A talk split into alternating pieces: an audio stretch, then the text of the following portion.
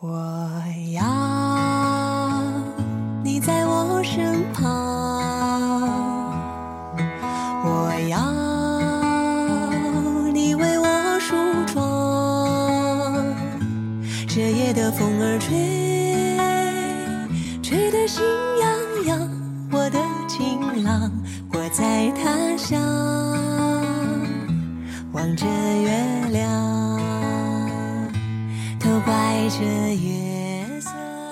在喧嚣的都市，做温暖的声音，陪伴你在午夜安静。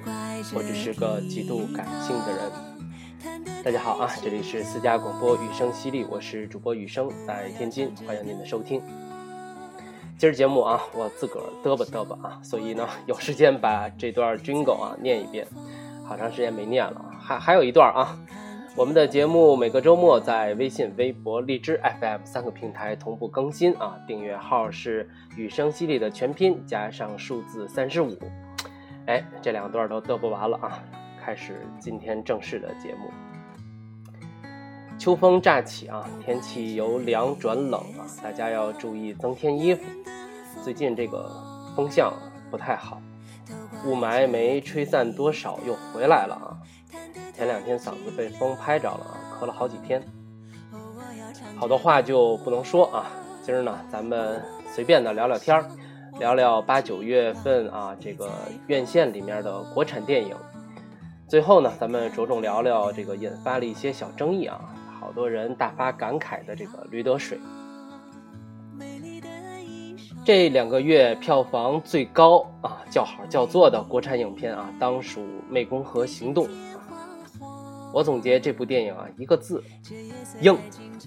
从策划到执行啊，拍摄到阵容到市场，每一个环节都太霸气了啊！去年的《解救吴先生》虽然票房差强人意，但在业界内呢口碑很好，这就增添了以真实案例改编电影的这个市场的信心。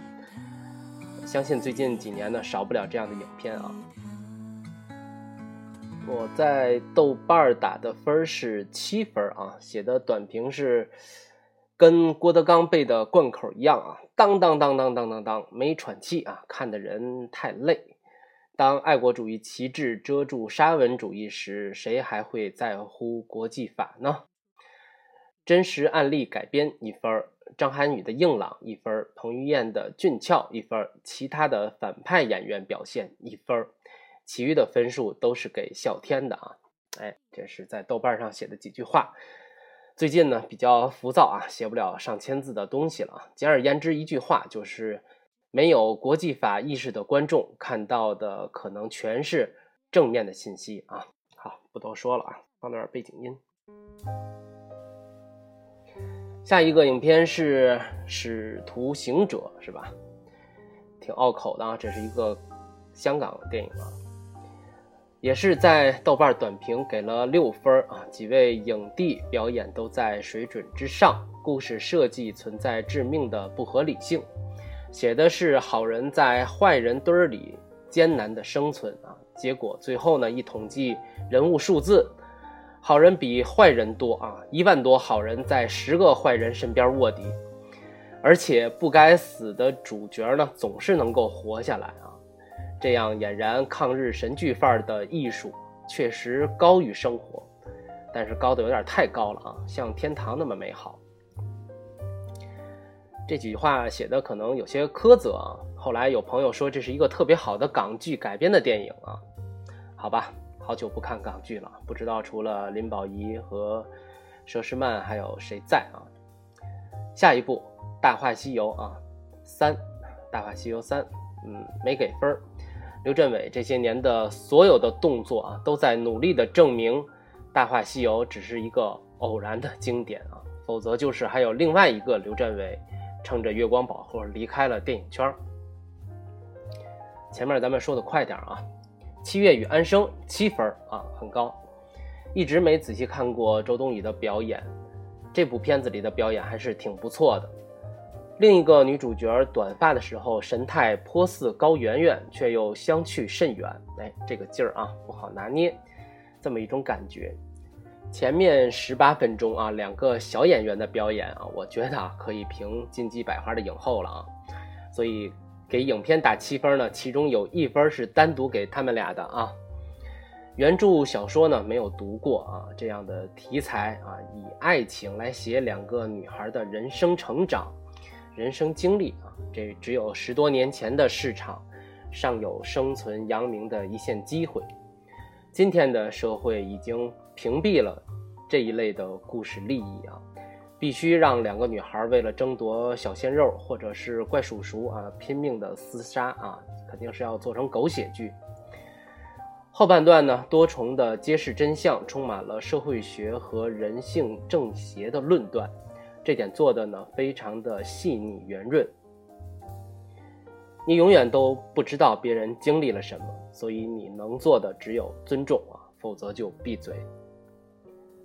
有些事情早经历晚经历，只要活着，早晚要经历。人生兜兜转转，九曲回肠的厉害。逝者解脱，生者才应该为自己节哀。这是看完《七月与安生》以后，在豆瓣上写的几句短评啊。当时看完整体的感觉还是不错的啊，故事讲的比较完整，跟最近这些年啊大陆有资源的哥哥姐姐们瞎做的青春片比啊，《七月与安生》呢，算是一个值回票价的作品了啊。下面要说的这部影片就没法评分了啊！从你的全世界路过，看这部片子呢，纯粹是因为从海报看出来一个关于 DJ 的故事啊。看到前面三分之一的时候呢，就觉得这是个典型的八零后文学作品。看完之后啊，回家一搜索背景，果不其然，跟前辈刘镇伟一样啊，张一白把自己的 IP 翻腾的也差不多了。上世纪末呀，宝岛作家痞子蔡的第一次亲密接触啊，风靡了大陆。之后呢，全社会涌现出许多年轻作家啊，我这还写着了啊，注，不是青年作家，是年轻作家啊。随着 BBS 的盛行，榕树下、天涯、西祠，特别是各大高校的论坛啊，未名湖啊、水木清华这些，发表个人作品的网络渠道。大行其道，不到十年，中文写作就演变成了全民都可以自认作家的局面。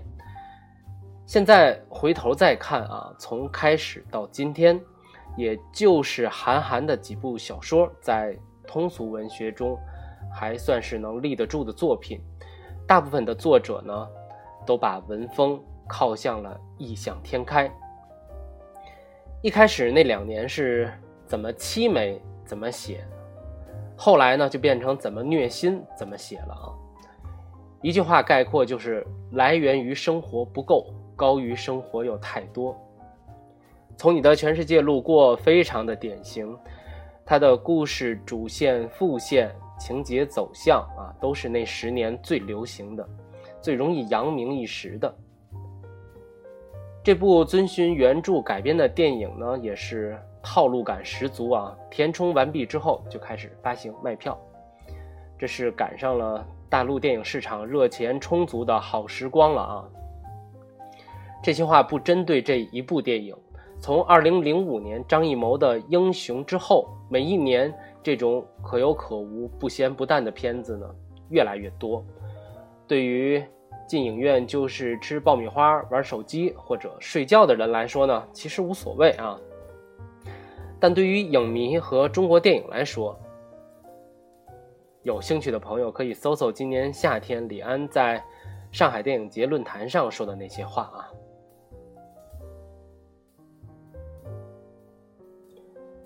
以上几部片子啊，朋友们发现没有，全是大小 IP 改编的电影，说明我们现在原创故事的实力能力非常的低下啊。不知道是文字工作者的想象力匮乏了，还是没有耐心去写一个有意思的故事。后面我们来说一个原创剧本啊，当然其中呢也有一部分不算是原创啊。黑处有什么？主人公设定为七十年代末生人，还有机会实现上个世纪最后一波非独生子女的这么一代人啊。我有一个姐姐和哥哥啊，他们这是亲姐弟，他们就是独生子女，就是我们这一波人之前最后一波啊，还有这个兄弟姐妹的这个这波人。那由此展开的整部电影呢，时代符号特别的明显啊，琼瑶的书啊，超师的粘贴本儿。千奇百怪的赖宁杯啊，还有课堂风波中老师跟学生的对话，这些我本人都亲身经历了啊，那些都非常的熟悉。然后操着各地方言的角色们呢，汇聚在了一座严打前夕的小城中啊，这说明这个故事要讲述的确实是在那个时代全国一般性的啊这么一个背景。整部影片呢，节奏慢啊，巨慢无比，因为是导演故意求慢，所以想快也快不起来。我看的时候就特别想理解姜文评述的“沉着着讲述荒诞”啊这个评语，但是没有了快的穿插，慢只显示出了毫无目的的游荡。这种气质啊，甚至遮盖住通过具体的事描绘时代状态的企图心。这就是缺憾了啊！影片直到结尾，也就是讲述了一个无头公案，真凶也没找到，被误认的死者也没现身给冤案平反，呈现了一个特殊时代的典型事件。那距离引导人们坚持追求真相的高度就差了那么一点儿。其实他在过程中已经触及到了这个层面了啊！就是对以暴力机关为障眼法啊，抑制社会及及什么呢？及 ZF 吧啊，这个高度的讽刺。你们的先进工作者啊，都是自欺欺人评选出来的，追求真相的你们不选啊，糊弄了事儿的你们选，那最后害的呢，都是你们自己的孩子。这点绝对是亮点啊！可惜影片只做到了仅此而已啊。演员表演的都很好，特别是父亲这个角色啊，叫郭笑，部队文工团的一名演员，他的表情啊、肢体啊、情绪等等都夸张的恰到好处。然后还有一个挺好玩的，就是他的女一号啊，苏晓彤，她最后那几十分钟里面的扮相还真是挺像三毛的。然后他在里面还自嘲了一句，不知道是导演的主意还是他自己的发挥啊，这个还是挺好玩的。黑处有什么应该能给到六点五分啊？应该是比前面咱们说的那些影片呢都有看头啊，挺好的。好，休息五秒钟，咱们来说今天最后要聊的这个，着重要聊的正在上映期的《驴得水》。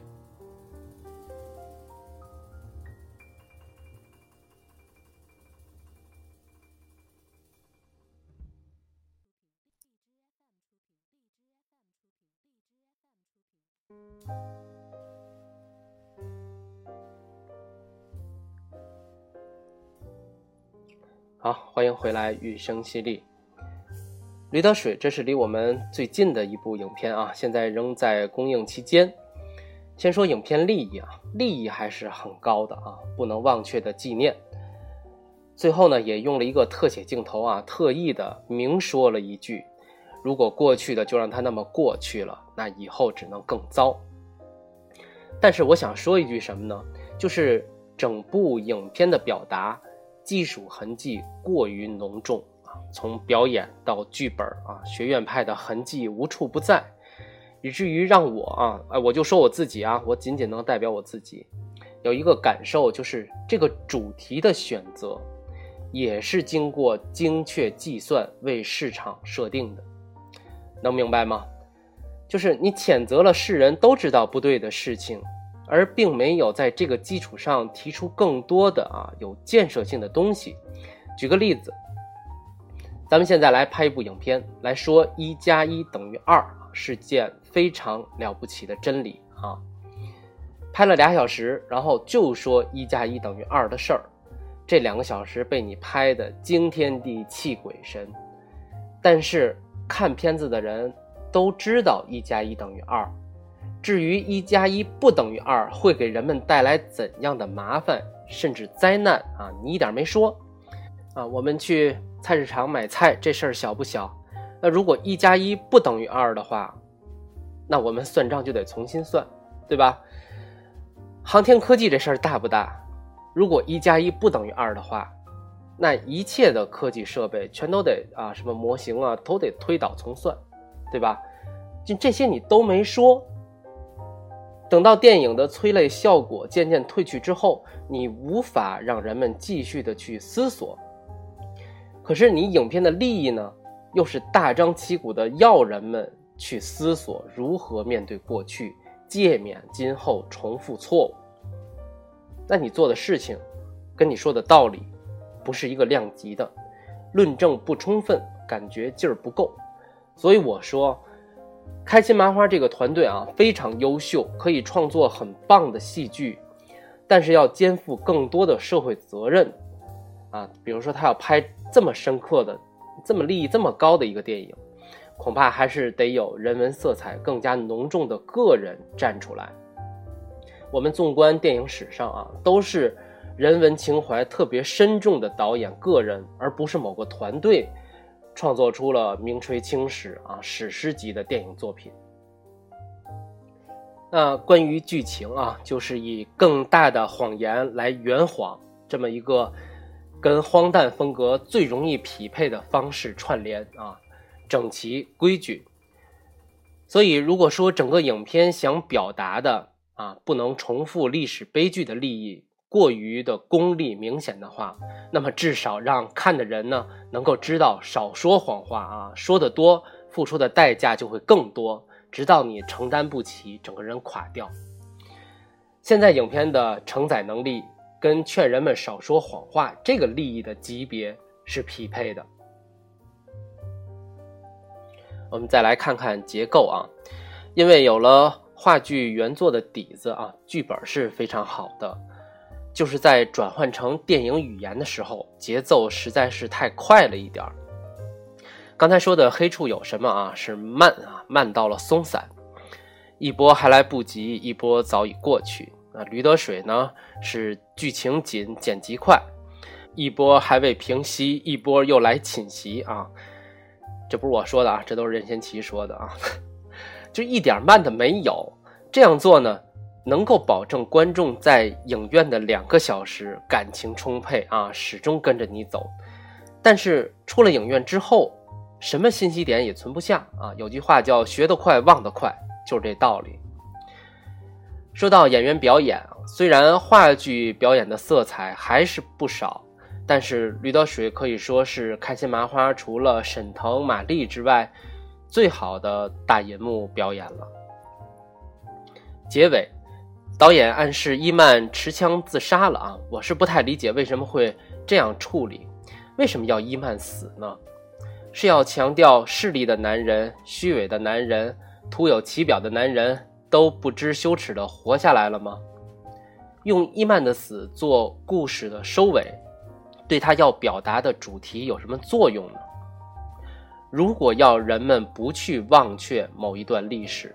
难道故事的当事人活下来不是最好的证明吗？其实后半段把伊曼写疯了已经非常合理了啊！而且咱们试想一下啊，几十年以后，一个疯掉的老女人，她的故事对年轻人对新时代的警戒，不是最好的药引子吗？我们最后来说说为什么这部片子上映以来啊，在评分环节分歧这么大啊？其实特别简单啊，这是两拨人。从电影技法的角度看，《驴得水》确实算不上上乘之作，想以让子弹飞的风格来讲述活着蓝风筝那样的主题，但都没到位，而且还有不小的差距。从技法角度说，分数高不了啊，这是一波看电影的人；但是在另一波看故事的人的眼里，这个故事的冲击力已经够劲儿了啊，够写手们煞有介事的扮成理中客，发挥几千字不成问题。有人说这是一个教育理想乌托邦的毁灭啊，有人说这是对知识分子脆弱的表达。我觉得都是扯啊，都是扯。我们有没有注意到，一个学校的服务主体学生在这部电影里的集体隐秘？从放假到开学，一个学生都没出现过，甚至书、笔、饭盒、皮球啊等等，任何一个能代表学生的意象都没有，全都是几个老师的生活环境。你说这是在放假阶段，那就更说明问题了啊！如果说的是教育的事儿，干嘛要放在放假的环境里？上学的时候，教育部也好啊，美国的资助者也好，来看望老师，不是更有见面的把握吗？有了学生的存在，不是更容易出现意外事件？对你讲述故事只有好处没有坏处。所以我说啊。这个缅怀教育梦的说法啊，纯属扯。同理可证，说这是拍知识分子什么脆弱啊、不堪啊、艰难啊，也都是狭隘的。影片里用了一个大特写啊，直面观众说的那句点题的话啊：“过去的如果就这么过去了，以后只会越来越糟。”这句话明明白白的说了。影片的利益啊，就是刚才咱们开始说的那个，不能忘却历史教训，否则就会重蹈覆辙，对吧？那中华历史上不应该被忘记的历史教训，能替换成知识分子受迫害的历史吗？显然不能。一个大，一个小。影片通篇快速剪辑下啊，两句留给特写镜头的话，除了刚才咱们说的那句，还有一句啊。中国最缺乏教育的，或许不是农民。那这句话啊，创作者要表达的就显而易见了。中国各个群体都缺乏教育，最缺乏教育的，有可能是农民以外的任何一个群体。农民缺少的是看得见、说得清的科学知识。影片没点名说的那些群体，缺的可能是道德教育。素质教育、生活习惯教育啊，等等等等，它影射的绝不仅仅是知识分子啊。因为话说回来啊，他要说的是要提醒人们，还是不能去重复历史上不对的事情。那么，距离我们最近的一场令人沮丧的浩劫，正是知识分子直接受害的。重现这样一个群体的遭遇。对今天的人们来说是最有冲击力的啊，因为时间段在这儿，所以主创选择了一个这样的关于知识分子的故事。它的诉说对象其实是全体社会。我们回看一场戏，驴棚着火啊，这是最开始的一场戏。这几个人用各种方式啊，越救火越大，越救火越大，最后呢，熊熊大火把整个驴棚烧尽了。这其实就是后面整个故事的隐喻。救火唯一正确直接的方法就是小女孩的用水救，却被大人们以水太少、火太大啊，我们自己还要喝水、洗澡等等这些理由给阻止了。后面在圆谎的过程中，经过大人们的努力。谎言越来越大，越来越大。那唯一要说实话的啊，写了举报信的小女孩也被劝服了。最后，谎言被戳穿了，被处分的、死掉的、远走他乡的人。那么这样的事情，我们谁没经历过其中一二呢？从上幼儿园的小孩到百岁老人。谁没说过谎话？谁没心惊胆战的圆过谎呢？这不是哪个阶级啊，或者哪个群体特有的伤痛，是所有人都应该明白的道理。跟他人对自己做出的伤害比，难道我们自己犯错付出代价不应该更引起重视吗？避免重蹈历史最容易、最基本的，难道不是我们自己诫勉自己不犯同样的错误吗？啊，说着说着想起来两年前的一个冬日，在张老师的新艺轩听木心分享自己的旅途感悟啊。他说，如果一个人应该适时的尝试把自己的身份标签一一的撕下，只剩下赤裸裸的本源的自己，再看待自己拥有的那些东西，失去的那些东西，你的感受，你的结论，你后面的行为会完全的不一样。生活完全可以拍成这样的一出荒诞剧啊！你以为的层次越高，结局可能越荒诞可笑。啊，差不多了啊，二十五分钟，今天就说这六部电影啊。大暑之后必有大寒，路边野餐啊，长江图之后这两个月的国产电影可以说成就平平啊，没有什么惊喜。当然，我们不能要求惊喜经常出现啊，太贪心。十一月的院线啊，可以说非常值得期待，国产电影啊、引进片啊都有非常多啊值得看的。大家准备好 I C I P I Q 卡，通通保护好密码。祝大家看到更多的好看的电影啊！这里是私家广播，雨声淅沥，大家晚安。下周末见。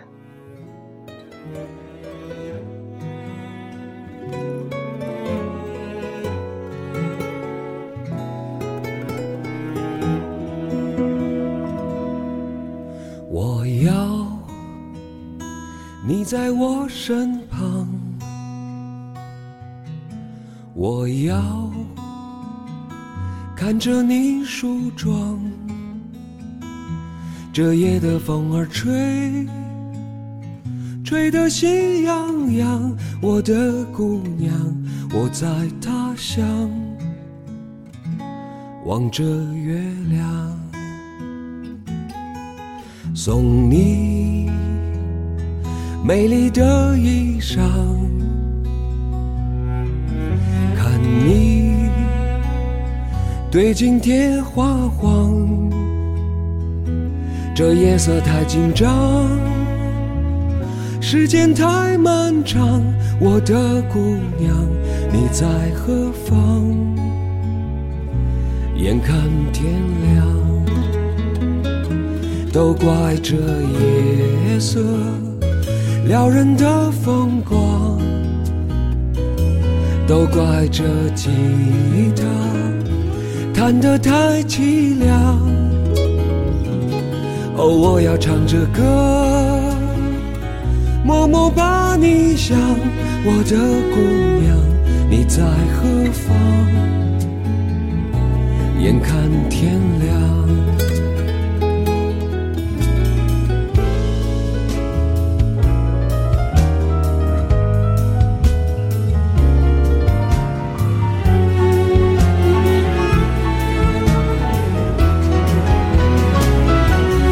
怪这夜色撩人的风光，都怪这吉他弹得太凄凉。哦，我要唱着歌，默默把你想，我的姑娘你在何方？眼看天亮。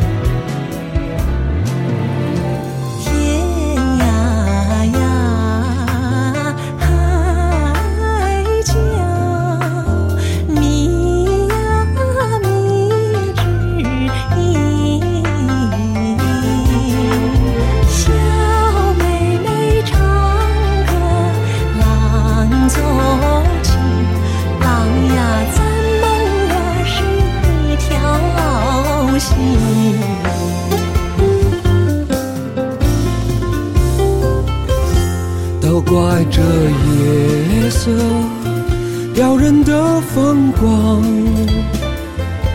都怪这吉他弹得太凄凉。